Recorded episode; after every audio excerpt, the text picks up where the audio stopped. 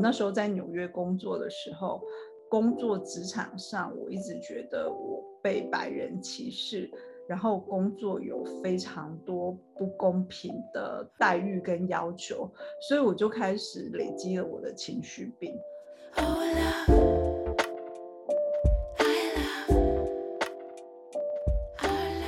大家好，欢迎来到爱情练习生。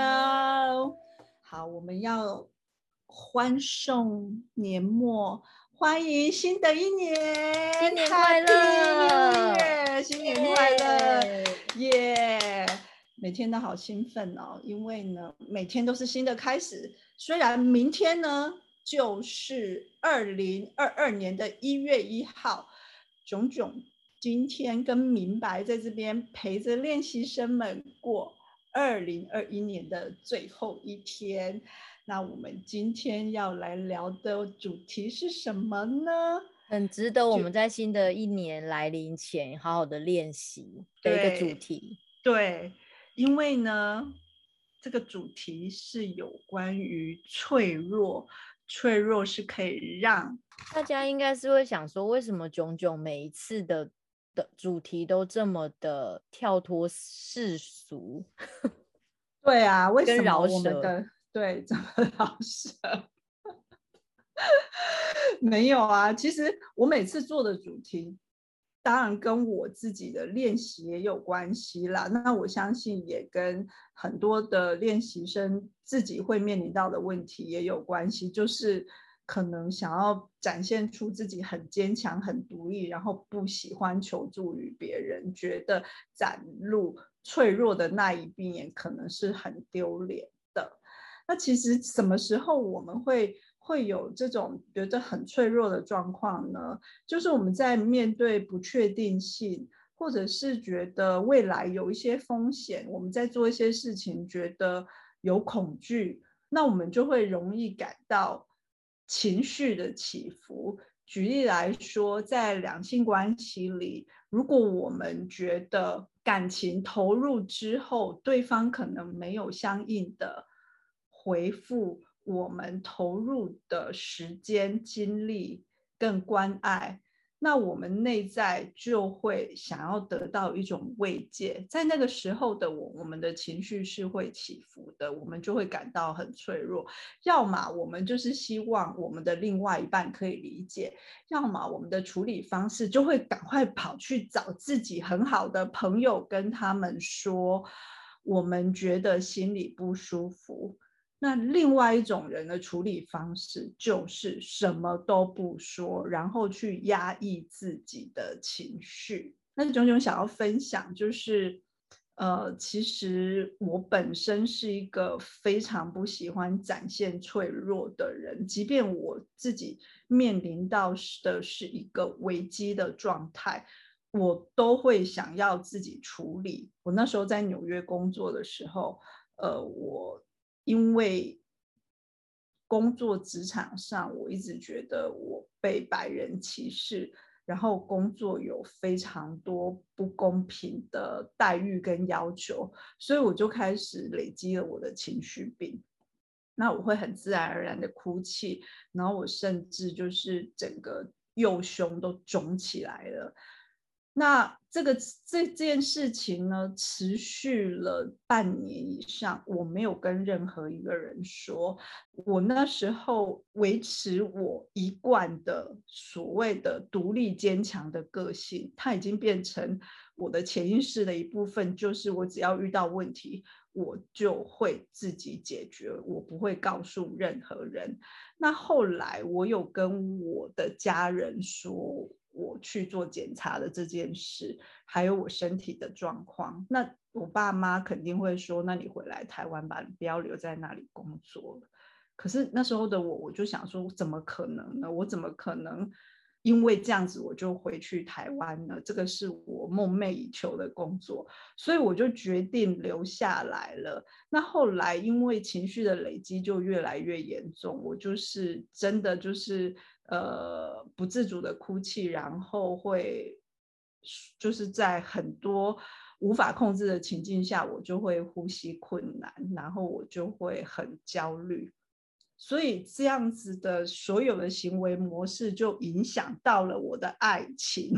那你用什么样的方式疗愈了你自己？最严重的时候，我开始接触瑜伽，那也是我第一次接触瑜伽，所以我就发现，原来我专注在一个事情上的时候，就做瑜伽是会专注在瑜伽的动作，我就发现我的就是情绪上的影响是越来越少了。那另外一个原因是因为我在工作的时候，就是整个团队的老板换了，所以就是换了另外一个团队的时候，我的工作的要求就比较合理了。炯炯要跟你分享的是，其实这些都是外境的变化，我的情绪病才变好。可是你可以想象，如果外境没有做这个变化，炯炯的情绪病会越来越严重的，因为。我只会把自己丢进一个死胡同里，走不出来。我开始审视没有展现脆弱对我的影响，真的是深深的影响到我的感情世界。为什么呢？以前呢，我的前男友就会说：“哎，我去机场接你好吗？”说不用了，不要浪费时间好吗？我自己会回去。千万不要浪费时间在我身上。然后呢，久而久之，他就觉得哦，那太好了啊，你不需要他，你不需要他。所以我会有这种反应。你觉得我会在他面前展现脆弱吗？当然不会啊！我肯定觉得，我肯定展现出我觉得这是你体贴的方式。对我体贴的方式。然后我觉得我就是不想麻烦你。这就是我自己创造出来的情境嘛？对啊，那后来直到有一次，我就是手很严重的受伤，我跟他说我手受伤的时候，他就哈哈一笑说：“哦，就是这样子而已哦，也没有很严重。”我之前是很气他为什么没有同理心，为什么没有表现出好像很疼惜的感觉。后来我想说，哎。我怪他干嘛？啊，不是，就是我把他训练成这样子的嘛，就是让他知道，我就算受伤，我都可以自己去医院搞定自己，他不需要担心。那我就想要提醒练习生们，其实展现脆弱就是一种坚强的方式。为什么呢？你先试问自己，你过去一个礼拜内。你跟谁展现过脆弱？来，我们请明白分享一下，过去一个礼拜内有对哪一个，不管是朋友或者是家人，展现你的脆弱的一部分？呃，应该是朋友吧。嗯，对我自己本身是独生女，然后为什么我会很认同炯炯说的这件事？是因为因为我的父母他们都是突然离开的，可是他们在离开之前的。呃，前一个礼拜，他们肯定身体有非常严重的不舒服。可是当时我的人都是在外地，所以他们会觉得啊，没关系，这样子的不舒服，我忍耐一下就过了。可是如果他们当时稍微示弱，我肯定是一定搭车回去陪他们去，可能医院做检查，然后甚至后续的这些。但是他们都不愿意，因为他们也会是像炯炯刚刚去看医生一样，怕说哦，检查出来之后很严重，那后面会拖累我。可是他们就觉得不检查这样子，结果后来完全没有挽救的机会，他们就关机了，生命关机就直接这样子走了。那所以呃，再回过头来，现在就剩下我一个人嘛，我需要自己去了解这个疗伤的过程，我要怎么样去度过，所以我就开始练习，我要去怎么样去示弱。那我所谓的示弱，也不是说哦，我要到处去麻烦人家来帮我做什么事情，而是我要。很有意识的知道说，哦，这些事情我真的一个人处理不来。例如说后事的呃办理，然后或者是很多的东西要决定的事情，都是我人生第一次面对，我真的没有办法时候。这时候有些亲朋好友就会像炯炯那个时候大学的同学问说，啊，你发生了这个事情有没有需要我帮忙？这个时候，你绝对要抓住别人，就是呃，给你抛出的一个，我觉得就像是救生圈一样。你不要觉得说，哦，没关系，我自己很会游泳，我可以再游一下。没有，你就好好的抓住这救生圈吧，因为他也觉得，如果他有机会帮助你，他也会很开心、很快乐。那你在这个时候可以有一个喘息的机会，示弱也好，让自己休息，或者是甚至得到帮助也好，这个也会是，就是你自己一个。很好的收获，就是呼应到你今天的主题，你后面想要告诉大家的东西。对耶，因为我觉得明白刚刚分享的真的很好哦，就是其实这一段时间我也跟明白互动非常多，然后其实我们认识的时间没有很久，那他也有跟我分享他的内心世界，可是。所谓分享内心世界，通常都会触碰到脆弱的那个部分。其实我还蛮感动的，我就觉得哇，他好相信我，就是说他愿意敞开他的心。那我们为什么会与人有一段距离？你跟别人的关系是有一个距离感，其中有一个很重要的原因就是我们都不愿意把心里最脆弱的那个部分分享出来，你就会觉得。我又不是太认识他，或者是他听了会怎么评判我呢？那我这样子说，他会不会觉得我很没有用呢？所以为什么？就是练习生们，或者是我自己去觉察自己不敢展现脆弱。其实有一个非常关键的因素是，我的脑袋好忙的，一直在想说：哇，我讲了这句话之后，对方会怎么想？我如果展现脆弱之后，对方会怎么说？他会怎么看我？我不管认不认识他，或我不管认识他有多久，我这些行为他会怎么样？因为在我们很脆弱的时候，其实又更在乎别人的想法。当你意识到这一点的时候，你真的要停下心来，把你脑袋那个声音关掉。我前一阵子呢，就是其实也是因为工作上的关系，然后不是很开心。这件事情维持了大概三四个月吧，就是在工作上的事情，我一直觉得情绪上我没有办法处理好。后来我就打电话给了我一个朋友，说：“哦，我我这三个月都发生了这些事情，不过我现在已经。”很 OK 了啊，已经完全释怀了。